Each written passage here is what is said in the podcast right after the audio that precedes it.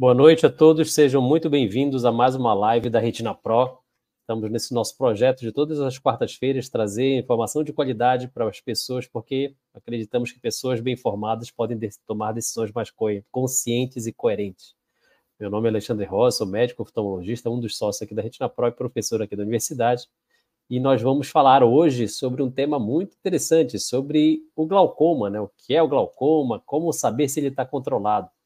Uh, antes de mais nada, se você não está inscrito no canal, se inscreva no canal, ative o sininho para receber as notificações. Isso vai fazer com que você seja avisado antes que essas lives comecem.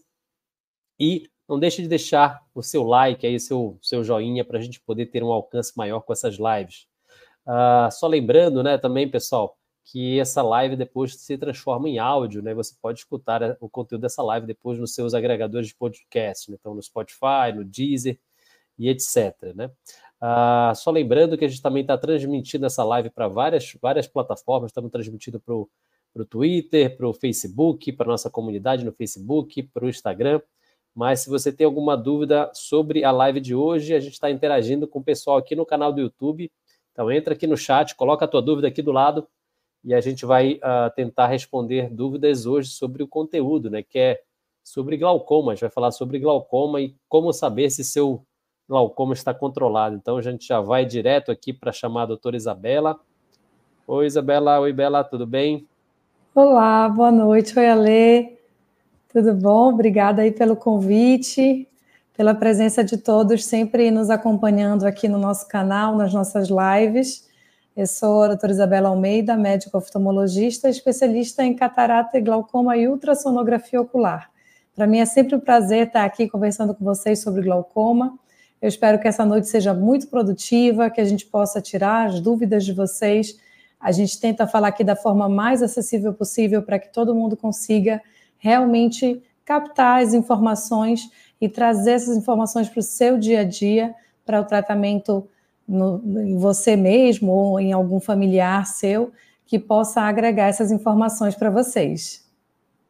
Legal. E Bela, bom, então a gente vai hoje, né? Só lembrando, né, que a gente vai falar sobre o tema glaucoma, mas eu sempre gosto de fazer esse, uh, esse preâmbulo no início, né? Que só o seu médico sabe a respeito do seu caso, que vai ter todas as informações a respeito da sua doença. A gente vai interagir aqui com algumas perguntas sobre glaucoma, viu, pessoal? Então, se você tem alguma dúvida sobre glaucoma, deixa aqui no chat do YouTube que a gente vai tentar responder. E a gente vai tentar hoje, na live de hoje, o tema basicamente é como saber se o glaucoma uh, está controlado. Então, essa é a nossa grande pergunta que a gente vai tentar responder ao, ao, longo da, da live de hoje. Lembrando que a gente tem uns 30, 40 minutos para bater esse papo. E aí, Isabela, é, primeiro, o que, que é glaucoma, né? Então, como é que a gente sabe o que é glaucoma? Vamos lá. Então, glaucoma, gente, é uma doença que acomete o nervo óptico. Então, eu sempre comento aqui para vocês que o nosso olho é como se fosse a televisão da nossa casa. Então, a gente tem um cabo de energia e o glaucoma vai causar uma lesão, vai machucar o cabo de energia da nossa TV. E o grande desafio do paciente que tem glaucoma é que ele não percebe que tem a doença, porque começa com perda periférica da visão. Conforme o glaucoma avança, é que chega na visão central. Então, é uma doença silenciosa. Se você está nos vendo aqui, essa é a visão central. A visão periférica, ela está aqui em volta. Então, muitas vezes, a gente, o paciente não percebe que tem a doença. E é por isso que é uma doença muito perigosa. Se o glaucoma é diagnosticado no início, o tratamento ele é muito mais tranquilo, porque apesar do glaucoma não ter cura, ele tem controle. E na live de hoje você vai descobrir junto com a gente como é que você descobre se o glaucoma está bem controlado ou não. Perfeito. E Isabela, como é que a gente a gente uh, tem algumas perguntas aqui que já colocaram aqui no chat do YouTube, né? Uh, quais os tipos de glaucoma? Tem vários tipos ou é tudo igual? Como é que a gente consegue classificar, diferenciar se o meu tipo é um, se o meu tipo é outro? Queria que tu falasse um pouquinho sobre essa classificação do glaucoma. Então vamos lá. É, uma das principais é, classificações do glaucoma é se ele é de ângulo aberto ou de ângulo fechado. Então, a gente já fez a comparação dos nossos olhos com a TV da nossa casa. Agora, a gente vai comparar os nossos olhos como se fosse a pia que temos na nossa casa. A gente tem um ralinho no olho, por onde o líquido que passa dentro do olho, o nosso líquido que a gente tem dentro do olho, passa por esse ralinho para ser escoado. Ele não escorre aqui para fora. Aqui para fora é lágrima, tá legal? Então, a gente tem um ralinho dentro do olho alguns pacientes, esse ralinho, ele está aberto. Então, está aberto o ralinho, a gente consegue ver o ralinho aberto. Mas, mesmo assim, ao longo dos anos, esse paciente vai acumulando substâncias ali no ralinho do olho, como se eu estivesse lavando a louça com gordura. Então, acumula gordura no ralinho da pia, não é verdade? E aí vai acumulando líquido na sua pia e aí você precisa fazer algum tratamento ali no ralinho da sua pia para desobstruir. Esse é o glaucoma de ângulo aberto, em que o ralinho está aberto, mas mesmo assim o paciente pode desenvolver a doença. Mas existe também o glaucoma de ângulo fechado. É como se o ralinho da pia tivesse fechado. E aí por isso que acumula líquido. Então, o glaucoma de ângulo fechado, ele costuma dar pressões intraoculares muito altas, né? Ele, ele causa uma perda muito rápida, então a gente precisa atuar rapidamente nesse glaucoma de ângulo fechado. Essa é uma das principais classificações, glaucoma de ângulo aberto e de ângulo fechado. E a gente consegue saber se o paciente tem o ângulo aberto ou fechado fazendo um exame chamado gonioscopia. Nesse exame, a gente encosta uma lente gentilmente assim no olho do paciente. O paciente não sente dor, porque a gente pinga colírio anestésico antes. Quando a gente encosta essa lente e a gente aproxima o nosso microscópio, a gente consegue ver o ralinho do olho, se está aberto ou se está fechado. Então, na verdade, é um diagnóstico desse tipo do glaucoma que é feito pelo médico oftalmologista, né, Isabela? Então, o paciente, na maioria das vezes, não vai conseguir identificar se tem um ou outro, né? Perfeitamente. E isso é muito importante, porque o glaucoma de ângulo aberto, ele vai envolver um tratamento. O glaucoma de ângulo fechado vai envolver outro tratamento. Existem outras classificações do glaucoma que são muito importantes, como, por exemplo, o glaucoma corticogênico, é um glaucoma causado pelo uso de corticoide. O glaucoma neovascular é um glaucoma causado por uma alteração nos pequenos vasos que a gente tem no olho. E esse tipo de glaucoma geralmente é causado por alterações na retina e por aí vai. A gente tem vários outros tipos de glaucoma, mas eu diria que a principal classificação é essa do ângulo aberto ou do ângulo fechado. Perfeito. Aí, lembrando mais uma vez, pessoal, quem está nos acompanhando aqui na live de hoje, né? A gente está interagindo com as pessoas aqui no canal do YouTube, então entra aqui, coloca a sua dúvida aqui no, no chat, que a gente vai tentar responder sua dúvida sobre glaucoma. Aí eu já vou tem algumas outras dúvidas aqui que eu vou colocar para o final, mas tem uma pergunta aqui que eu achei interessante nesse momento a gente colocar, que é o do Vilmário, Isabela, que ele perguntou: o glaucoma é decorrente da pressão ocular alta? Então, a pressão ocular alta sempre vai causar glaucoma? E aí, o inverso também eu te pergunto: existe glaucoma em que a pressão do olho não está alta? Excelente pergunta, viu, Mário? Obrigada pela sua participação aqui com a gente. Então, a pressão, gente, é um fator muito importante para o glaucoma, mas não é o único fator. A pressão normal dos nossos olhos é de 12 até 22. É importante que a gente já desmistifique um detalhe, né? Quando a gente fala assim a pressão do corpo, geralmente o médico fala para você dois números, né? Ah, deu 12 por 8, né? A pressão do nosso corpo. Os nossos olhos, eles têm um, uma pressão, é um número. Um número para o olho direito e um número para o olho esquerdo. Por exemplo, ah, a pressão do seu olho deu 14 no direito e 16 no esquerdo. É um número, tá certo? E ele vai de 12 até 22. Só que tem pacientes que têm a pressão alta, por exemplo, 24, e não tem glaucoma.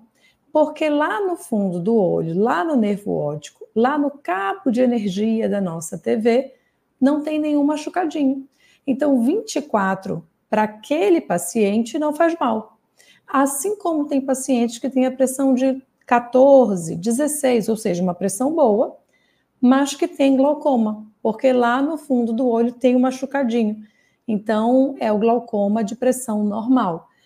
Mas com certeza, a pressão intraocular é um fator muito importante e realmente, quanto mais alta a pressão, maior a probabilidade do paciente ter um glaucoma e mais rápido a gente tem que agir. Por exemplo, o glaucoma de pressão normal é um glaucoma que evolui bem lentamente. O glaucoma de ângulo fechado, como a gente estava conversando, como essa pressão vem para 40 rapidamente, se a gente não fizer nada muito rapidamente, essa pressão de 40, por exemplo, vai causando perda do campo visual muito rápido, em questão de meses, o paciente perde totalmente a visão. Então, quanto mais alta a pressão, realmente a gente tem esse fator de piora do glaucoma mais rapidamente. Mas a gente tem essa faixa de normalidade de 12 a 22. Então, é, Bela, tem uma pressão que é ideal ou adequada para cada tipo de paciente, né? E aí, como é que o paciente pode, é, ele, na verdade, pode saber qual é a melhor pressão adequada para ele, ou é uma determinação que o médico oftalmologista ou especialista em glaucoma precisa saber qual é a melhor pressão para aquele olho?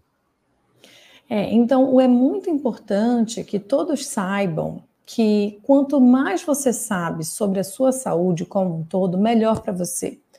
Então, o primeiro passo que eu, que eu tento conversar com meus pacientes, Ale, é de falar assim: anota a pressão do seu olho, né? Anota no celular, no, né? Cria um, um grupo no WhatsApp, é, saúde da Dona Maria, e aí vai colocando ali, a pressão hoje deu 14, deu 16, vai, coloca lá. Porque as, muitas vezes o paciente chega para a gente e fala assim: ah, não sei quanto deu a pressão, o médico falou que estava boa, mas estava boa quanto? Então, é muito importante que a gente saiba, o paciente saiba quanto está a pressão nos seus olhos e, com certeza, o seu médico vai conseguir lhe falar se aquela pressão está adequada para o seu olho ou não. Então, essa questão da pressão ideal é muito discutida nos congressos, né? Será que todo paciente precisa ter pressão 12? Enfim. E uma das coisas que a gente mais conversa nos congressos e com os pacientes é que, assim, a gente tem que tratar o paciente como um indivíduo, né? Para aquele paciente, aquela pressão pode estar boa, né? Dependendo dos exames. Então, aí a gente vai precisar dos nossos exames complementares para saber se a pressão está boa ou não para cada paciente. Bom, legal que você já puxou a, a essa coisa dos exames. Aí era a próxima pergunta que eu ia te, faz, te fazer, Bela. Quais são os exames que são necessários para dizer que o paciente tem glaucoma? Você já falou da agonioscopia, né, que é para poder classificar o, o, glaucoma se tem aquele o ralo mais estreito ou fechado, que é o glaucoma de ângulo fechado, ou não, né, que é o glaucoma de ângulo aberto. Então, já, já vi um dos exames, né, que é importante o paciente com glaucoma fazer, mas eu queria te perguntar quais são os outros exames que são importantes no diagnóstico e no acompanhamento do paciente com glaucoma. Então, vamos lá. Quando o paciente chega numa consulta com o oftalmologista, e eu acho bem legal a gente conversar sobre isso, Ale, porque muitas vezes o paciente fala assim: Poxa, mas eu ia todo ano com fazer avaliação de óculos. A avaliação de óculos, gente, não fala se o paciente tem glaucoma ou não. Ela, a avaliação dos óculos é um dos exames que a gente faz na consulta, mas a consulta oftalmológica é um momento muito importante porque a gente aproveita aquela oportunidade que às vezes o paciente vem só para trocar os óculos. Aí a gente fala: não, mas espere aí, você não vai se ver livre de mim tão fácil assim. Você vai receber sua receita, mas deixa eu aproveitar para fazer o exame completo, que é a tão falada medicina preventiva.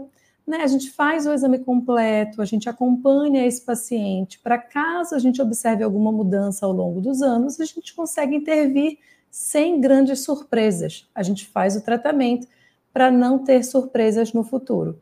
Então, nesse exame oftalmológico, a gente avalia o grau de óculos, depois a gente vai avaliar com a nossa lâmpada de fenda, que é aquele microscópio, né, que o paciente encosta o queixo e a testa. A gente vai avaliar as características dos olhos, vai medir a pressão intraocular. Então, isso é muito importante também. Na maioria das clínicas, a gente tem alguns aparelhos que medem a pressão até fora do consultório. Geralmente é um soprinho que às vezes assusta um pouco o paciente. É um bom exame de triagem, mas é, a gente muitas vezes precisa confirmar a pressão desse paciente no nosso aparelhinho que fica dentro do consultório. Então, a gente faz a tonometria, que é a medida da pressão intraocular, faz a gonioscopia, que é a avaliação desse nosso ralinho dos olhos, E, finalmente, a gente vai fazer um exame de fundo de olho do paciente, onde a gente vai avaliar o nervo óptico. Com esses exames, a gente já tem uma forma de avaliar de uma forma geral. E aí a gente vai avançar para exames específicos. Como a gente conversou aqui, o glaucoma causa perda periférica da visão, a gente precisa fazer um exame que testa justamente esse campo de visão.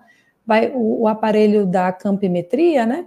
Vai jogar algumas luzezinhas aqui em volta. Os meus pacientes, coitados, sofrem fazendo esse exame, mas a gente sempre explica a importância do exame, porque realmente é um exame cansativo, mas ele é muito importante, não só no diagnóstico, como no acompanhamento do paciente com glaucoma. E aí, nesse exame, a gente vai vendo se tem áreas escurinhas aqui no campo de visão do paciente. Temos o exame do OCT do nervo óptico, é a tomografia. Então, lembra que a gente conversou que o glaucoma machuca o cabo de energia da TV?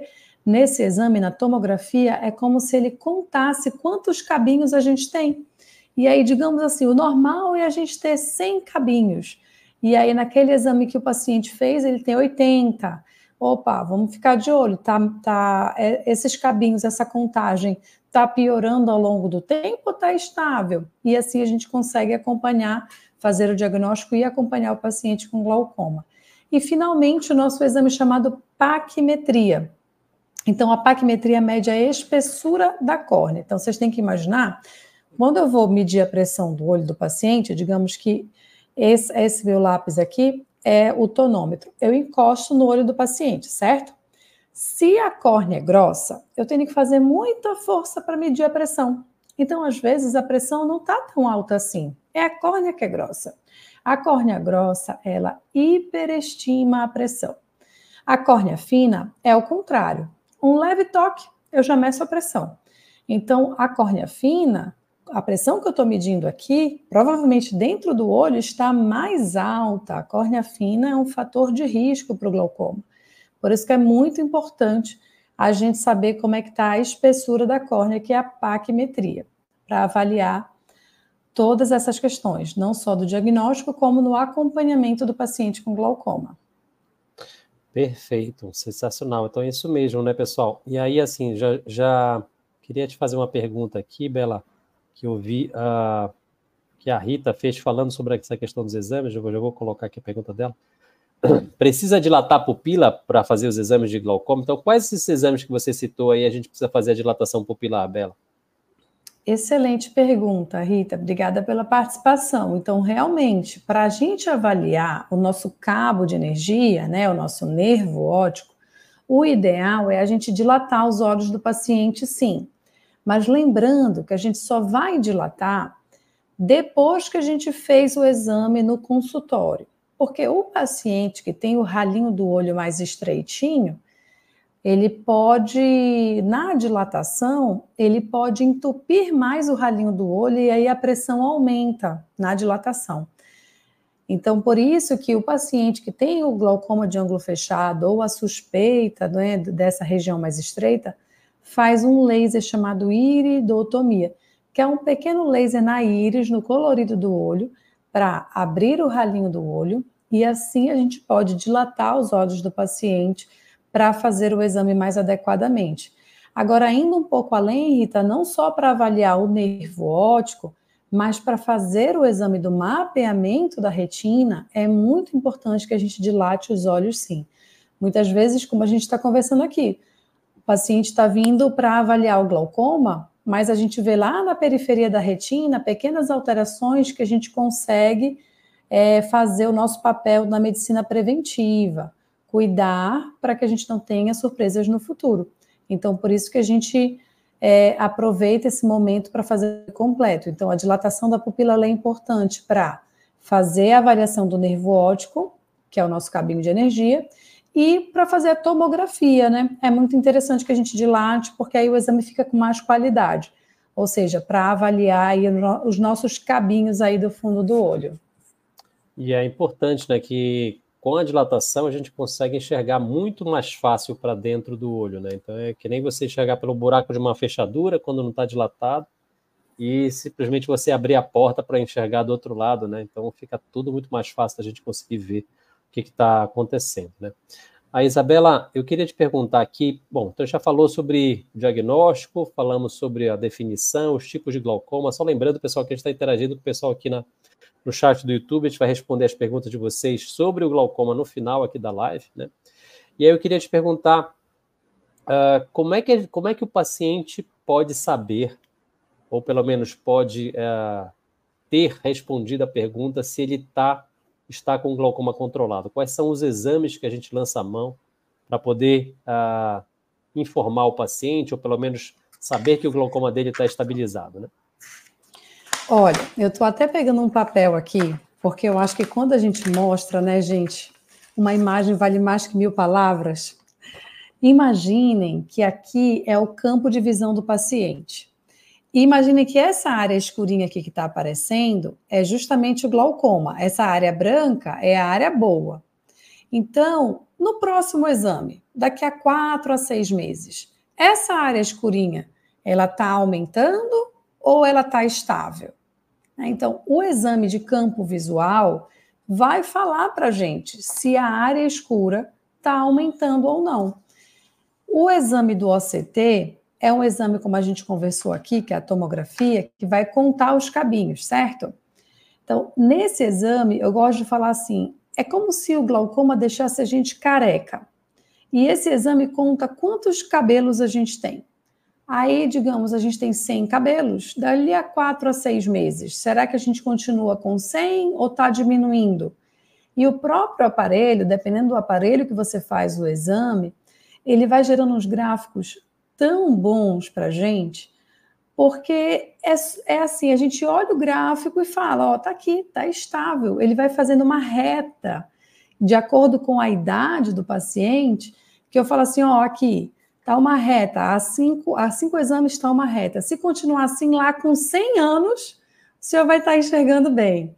E fica todo mundo feliz, porque a gente, como médico, também fica feliz, né? Sim. A gente quer isso do nosso paciente. Então, esse exame seriado, tanto do campo visual quanto do OCT, são fundamentais para a gente saber se o glaucoma está bem controlado ou não, junto com a medida da pressão intraocular.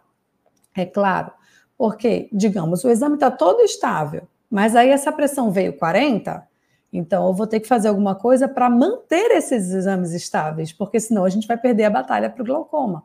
Então a gente vai juntando as peças do quebra-cabeça campo visual estável, OCT estável, pressão estável, o glaucoma está bem controlado. Então, a próxima vez que você for avaliar se o seu glaucoma está bem controlado ou não, você pode perguntar para o seu médico: está tudo estável, campo visual, OCT e a medida da pressão?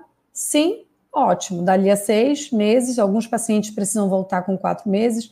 A Sociedade Brasileira de Glaucoma recomenda paciente com glaucoma leve a moderado, que a gente avalia a cada seis meses, paciente com glaucoma avançado a cada quatro meses. Por quê?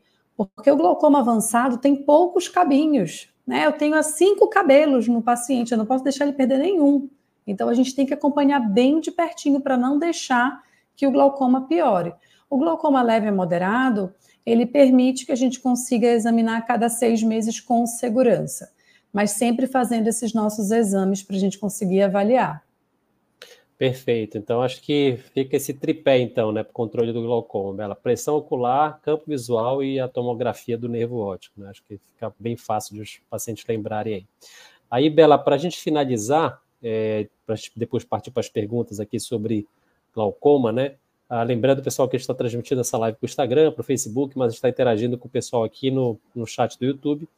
É, eu queria te perguntar quais são, obviamente tem muitas, muitas possibilidades de tratamento hoje para glaucoma, tem laser, não tem laser, tem cirurgia, tem microdispositivo agora, mas eu vou te pedir essa, essa síntese aí, uh, tratamento de glaucoma. Obviamente tem os colírios também, né? Então, queria que você falasse um pouquinho aí sobre, sobre a, as possibilidades de tratamento para o glaucoma. Vamos lá. E isso é muito importante, porque é muito comum a gente receber o paciente no consultório falando assim, mas eu nem sabia que tinha cirurgia para o glaucoma. Então tem, vamos lá. O tratamento do glaucoma é feito com laser, colírios e cirurgia. A gente vai escolher o tratamento de acordo com o tipo de glaucoma e o estadiamento da doença. Ou seja, se naquele paciente o glaucoma se apresenta de forma leve, moderada ou avançada. Paciente que tem a doença, por exemplo, da forma avançada, a gente tende a intervir mais enfaticamente, porque a gente precisa controlar rapidamente essa doença. Paciente que tem a doença da forma leve a moderada, a gente vai primeiro para laser, para depois usar colírios e finalmente cirurgia. Normalmente a gente utiliza essa esse passo a passo. A gente fala que na medicina a gente vai por etapas, né, subindo os degraus da nossa escadinha. A gente não costuma queimar etapas, a gente vai devagarzinho. Se a doença me permite isso. Por exemplo, tem pacientes que chegam para mim com glaucoma muito descontrolado, a pressão está 40. Então a gente sabe que aquele laser que a gente utiliza no consultório, que não é no centro cirúrgico, a gente sabe que o laser e nem o colírio vai dar conta de controlar. A gente precisa ir direto para a cirurgia, para a gente controlar essa pressão e a gente preservar a visão do paciente. Agora, o paciente chega para a gente com a pressão de 14, 18 que seja, tem, tem um glaucoma inicial, vamos conversar. É um glaucoma de ângulo aberto, a gente pode começar fazendo um laser que chama SLT. Esse laser a gente aplica no ralinho do olho para fazer com que o líquido de dentro do olho passe com mais facilidade e aí nos ajuda bastante no tratamento do glaucoma. A gente tem os colírios que também nos ajudam. E é claro que cada conduta a gente vai ter que acompanhar para saber que se para aquele paciente aquela conduta ajudou ou não. Por exemplo, a gente tem pacientes que a gente passa um colírio e o colírio deixa o olho muito vermelho, muito irritado. Então, para aquele paciente, aquele colírio não pode, eu tenho que trocar e por aí vai. Então, esse momento inicial do tratamento do glaucoma, ele é um pouco de tentativa e erro no seguinte sentido: eu preciso saber qual o melhor tratamento para o organismo daquele paciente. Falando especificamente das cirurgias, temos várias cirurgias para o glaucoma. E é importante que todo mundo entenda: nenhuma, absolutamente nenhuma cirurgia para o glaucoma é definitiva. E esse é, infelizmente, uma grande limitação das cirurgias do glaucoma.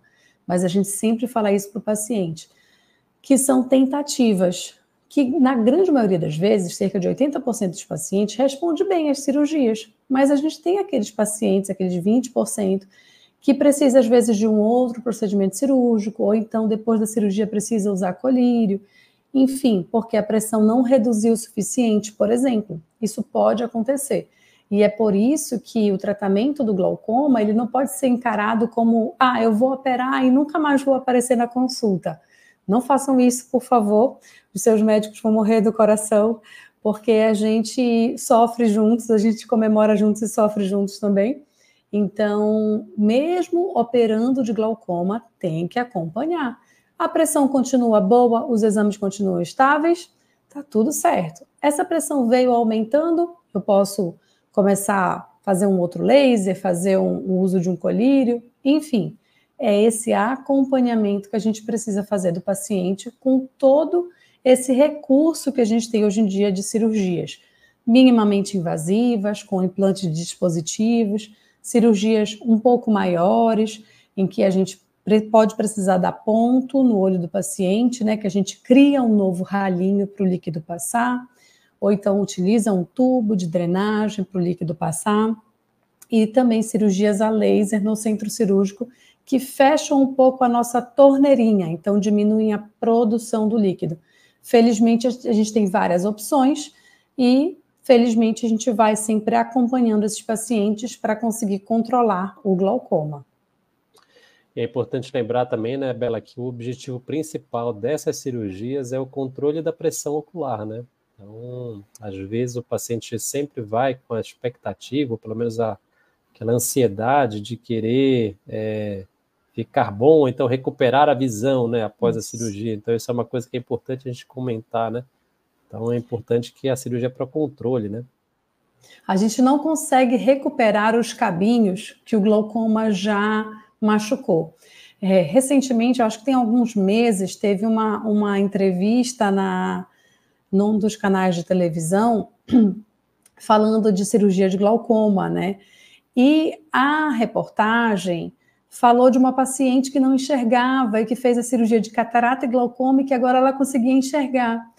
Gente, no dia seguinte, o que veio de paciente querendo operar glaucoma para voltar a enxergar, e aí a gente teve que explicar que não ficou muito claro na reportagem, mas que, na verdade, ela voltou a enxergar porque ela tirou a catarata.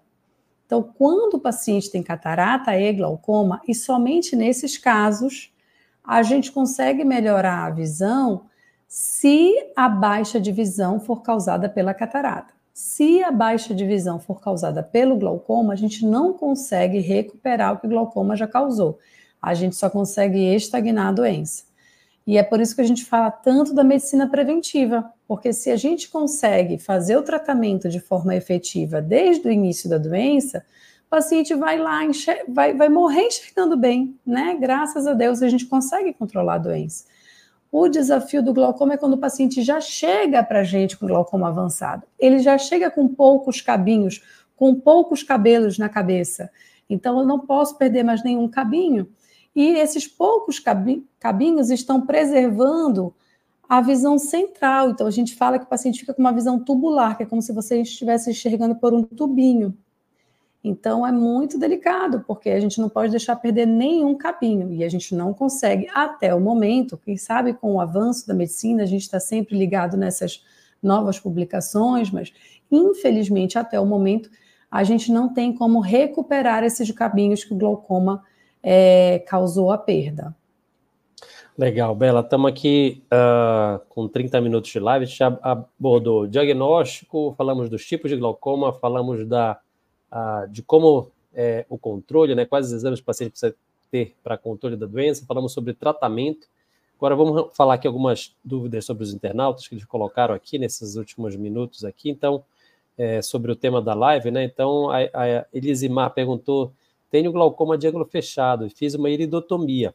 Quando olho para a luz, vejo um reflexo. Isso pode ser desse problema? Pode ser do tratamento, Isabela? Olha, pode ser. Quando a gente faz a iridotomia, a gente faz um pequeno laser no colorido do olho. E aí, por causa disso, alguns pacientes podem apresentar um sintoma que chama disfotopsia. Disfotopsia é um nome um pouquinho difícil, mas para dizer exatamente isso, que às vezes vem um reflexo, um certo desconforto. Pode ser. Mas para ter certeza, vá no seu oftalmologista, porque precisa fazer o mapeamento da retina. E agora que você fez a iridotomia, vai dar para dilatar os seus olhos e fazer o mapeamento da retina para ver se tem outras causas para esse sintoma desse, desses flashes de luz. Legal. Aí a. Gabriela colocou aqui uma série de perguntas aí, bem interessantes, inclusive. Aí ela pergunta assim: existe prevenção para o glaucoma? Tem alguma coisa que a pessoa pode fazer para não desenvolver glaucoma? O glaucoma não tem prevenção, mas ele tem controle. Então a gente fala que a melhor forma de prevenir o glaucoma é fazendo o diagnóstico no início. Então, por exemplo, às vezes o paciente fala assim: eu não posso começar a usar colírio para não ter a doença. Não pode, porque assim, os colírios têm efeitos colaterais. Então, a gente só começa o tratamento do glaucoma quando a gente tem certeza que o paciente tem a doença. E, mas, felizmente, a gente consegue fazer o diagnóstico no início. E fazendo o diagnóstico no início, igual a gente já conversou aqui, a gente consegue tratar e prevenir a piora. Vamos lá. Então, vamos prevenir a piora do glaucoma, o avançar da doença. Então, assim você consegue é, ter um bom controle do glaucoma. Perfeito. Ah, Bela, o Valdeci, que está sempre aqui com a gente, colocou: paciente com glaucoma, quando a pressão dos seus olhos está acima do normal, isso dificulta ainda mais o paciente enxergar? Então, paciente que tem glaucoma já, a pressão subiu, passou do, do limite normal. Isso pode causar um embaçamento nesse paciente específico que já tem glaucoma? Pode, inclusive pode fazer o embaçamento num paciente que ainda não tem o glaucoma, mas que a pressão aumenta subitamente. Porque quando a pressão do olho aumenta muito rapidamente, a tampinha do olho, que é a córnea, que é para ser transparente, ela começa a ficar edemaciada, fica cheia de água. Então ela vai ficando meio branquinha.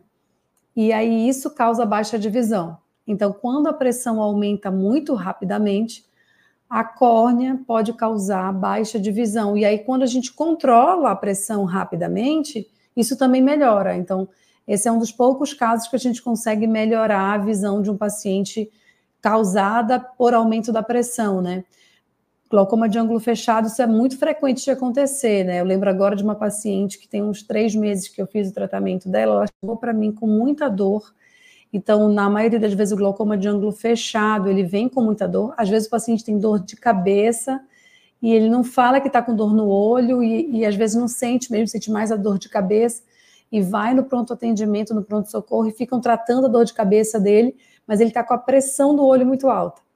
E aí ela chegou para mim só enxergando assim, ó, conta dedos. E quando a gente examina, a gente viu que a córnea estava muito machucada por causa da pressão alta.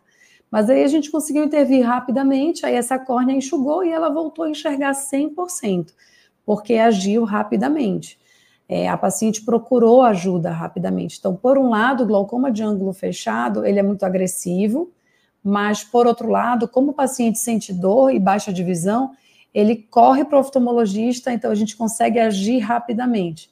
O glaucoma de ângulo aberto, ele tem uma evolução bem lenta, bem devagarzinho, mas aí isso faz com que o paciente passe anos sem procurar ajuda do oftalmologista. Infelizmente, a gente tem muito esse hábito de só procurar o médico quando a gente está com dor e não procurar por uma medicina preventiva. E aí o glaucoma de ângulo aberto tem essa questão de que ele é lento, mas como o paciente só vai ter sintomas quando ele já está muito avançado, o paciente demora para pedir ajuda, demora para chegar até o oftalmologista. Perfeito. A Bela tem mais uma pergunta aqui da Gabriela, que perguntou como os colírios ágeis, eles controlam a doença ou cura? Então, o paciente fica curado quando usa o colírio, Bela? Então, sempre que vocês ouvirem alguma coisa nesse sentido, é, Gabriela, muito interessante a sua pergunta, porque a, a, gente vê essas informações, né? Às vezes chega propaganda no Instagram, no, nas redes sociais, o colírio milagroso cura catarata, glaucoma. Gente, colírio, ele tem que ser prescrito por médicos. Desconfiem de tudo que for oferecido para vocês que de forma milagrosa, né? Porque a gente sabe que a gente tem que se basear na medicina, na ciência para falar as coisas aqui para vocês. Então, os colírios antiglaucomatosos, eles agem diminuindo a pressão do olho, seja por aumentar a drenagem, né, como se eu tivesse desobstruindo ali o ralinho da pia, ou seja por diminuir a produção do líquido, digamos, fechando um pouco a torneirinha. Essas são as formas que o colírio vai agir no seu olho e eles agem por tempo determinado. Então, eu vi que alguém colocou algum comentário aqui que pinga um colírio de 12 em 12 horas. É isso mesmo, tem que pingar de 12 em 12 horas. Porque quando passa das 12 horas, o colírio já não está mais fazendo tanto efeito, tem que pingar ele de novo. E não adianta pingar antes de 12 horas, porque você vai só causar desconforto para os seus olhos, porque o colírio já está ali fazendo seu efeito máximo. Tem colírios que pinga só uma vez por dia ele age 24 horas no seu organismo. Então, é por isso que quando o paciente esquece de pingar o colírio, isso prejudica também o tratamento. E é por isso que a gente usa os colírios, mas a gente sempre orienta para o paciente, coloca o alarme no celular para lembrar de pingar, né? E a gente também usa muito os nossos lasers para o glaucoma, exatamente também para que o paciente fique menos dependente também dos colírios, porque a gente sabe que tem essa questão de às vezes pingar fora do olho, às vezes esquece de pingar, isso tudo influencia. Lembrando que o colírio pode controlar muito bem a pressão dos seus olhos e depois de alguns anos ele para de funcionar. É como se o seu organismo tivesse acostumado com o colírio e aí a pressão vai aumentando ao longo do tempo. Por isso que a gente está conversando aqui. Nenhum tratamento do glaucoma é curativo, todos são para estagnar a doença, inclusive o uso dos colírios. Perfeito. Aí, Bela, aproveitando que você falou do, do laser, eu vou colocar uma pergunta aqui do Fábio. Perguntou: tem um laser que pode desobstruir o ralinho? E assim eu poderia até parar de pingar colírio. Qual o percentual, percentual de sucesso dessa operação a laser? Quais os melhores lasers para esse tipo de operação? Vamos lá, Fábio. Excelente pergunta. E como eu não sei exatamente qual laser você está falando, eu vou te falar dos dois lasers que você pode é, é, tá, ter, ter, sido orientado. Um dos lasers a gente já conversou aqui, que é a iridotomia, que quando a gente aplica, abre o ralinho do olho. E sim, quando o paciente tem um glaucoma inicial, que é de ângulo fechado, esse laser pode fazer com que controle a pressão. Alguns pacientes não, pode precisar de colírio mesmo assim. E aí vai depender um pouco do aspecto do ralinho do olho do paciente. Se o paciente tem um ralinho do olho que ele é mais estreito, mas ele não está grudado, né? Ele, ele, ele abre um pouquinho quando a gente faz uma manobra. É, esse paciente, quando faz o laser, a tendência é que ele controle mais a pressão. O paciente que já está com o ralinho do olho muito grudado, o laser vai ajudar, mas provavelmente vai precisar de um colírio ou outro.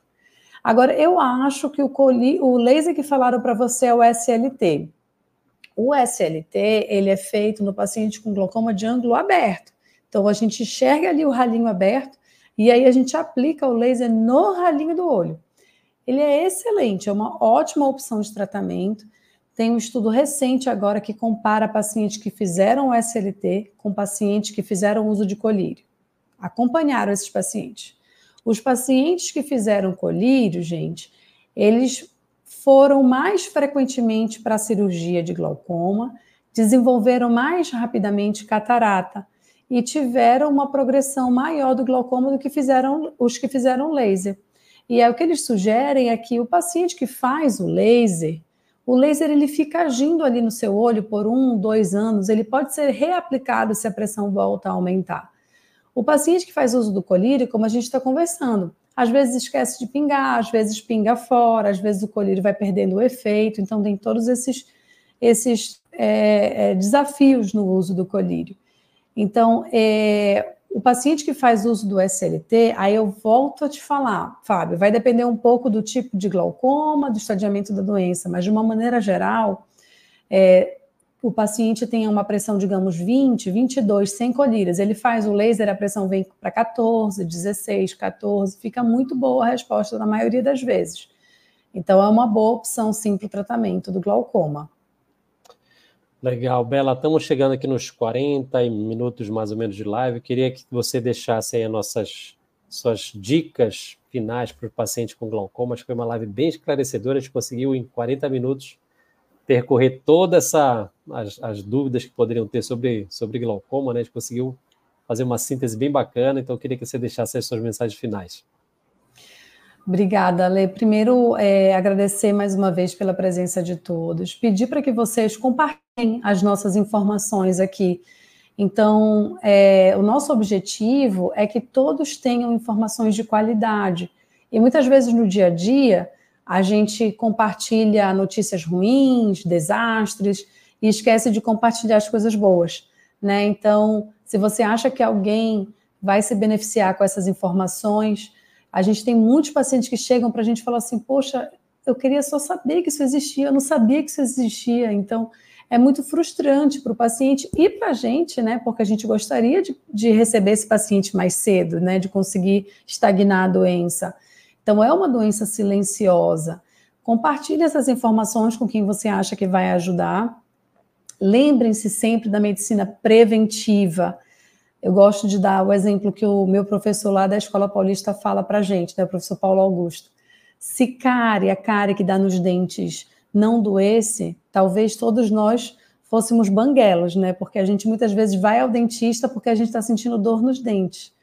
Então, as doenças que não causam sintomas no início, que são silenciosas, elas são mais perigosas, né? Como diabetes no corpo. Às vezes o paciente passa anos com diabetes sem saber que tem. Pressão alta no corpo, né? A hipertensão arterial, a mesma coisa. E o glaucoma, infelizmente, é um grande desafio que felizmente tem tratamento, tem controle, principalmente quando a gente consegue fazer o diagnóstico precoce. Então, lembre-se sempre da medicina preventiva. Contem conosco para a gente continuar tirando as dúvidas de vocês aqui. E eu espero que tenham todos uma noite abençoada. E quarta-feira que vem estaremos aqui novamente. Então, até a próxima. Valeu, Belinha. Obrigado. Sensacional, como sempre. Muito didático. Beijos. Até daqui a pouco. Tchau, tchau. Pessoal, muito obrigado a todos vocês que ficaram com a gente aí até o final, né? A gente está nessa pegada de tentar trazer informação de qualidade para as pessoas. Então, como a doutora Isabela falou, compartilha, manda para um amigo, manda para uma pessoa que pode ter interesse sobre esse tema, enfim, sobre os outros temas que a gente conversa aqui toda quarta-feira. A gente, nossa ideia é trazer informações para pessoas se manterem cada vez mais saudáveis, porque uh, pessoas bem informadas podem tomar decisões mais conscientes e entender mais sobre o seu problema, né? A gente está aqui todas as quartas-feiras tentando dar à luz sobre algumas doenças oculares e também tirar algumas informações a respeito dos seus problemas. Se você não teve sua pergunta respondida hoje, né, dá uma olhada no canal, ali a gente tem bastante conteúdo sobre diversos assuntos oculares. A gente tem lives específicas, lives que são mais abertas. Então a gente vai te ajudar em algum momento, continua acompanhando a gente que a gente vai responder a tua pergunta. Eu muito obrigado a todos vocês. Ah, não esqueça de deixar o like aí, pessoal. E a gente se vê na quarta-feira que vem, 8 horas. Tchau, tchau.